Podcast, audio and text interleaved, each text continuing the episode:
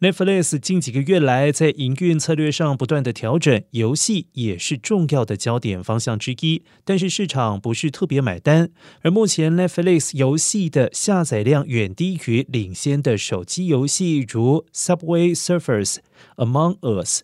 其中某些手机游戏的下载量都超过了一亿次。而分析师普劳斯指出，Netflix 已经缓慢的投资游戏，似乎认为现阶段是测试和实验为主。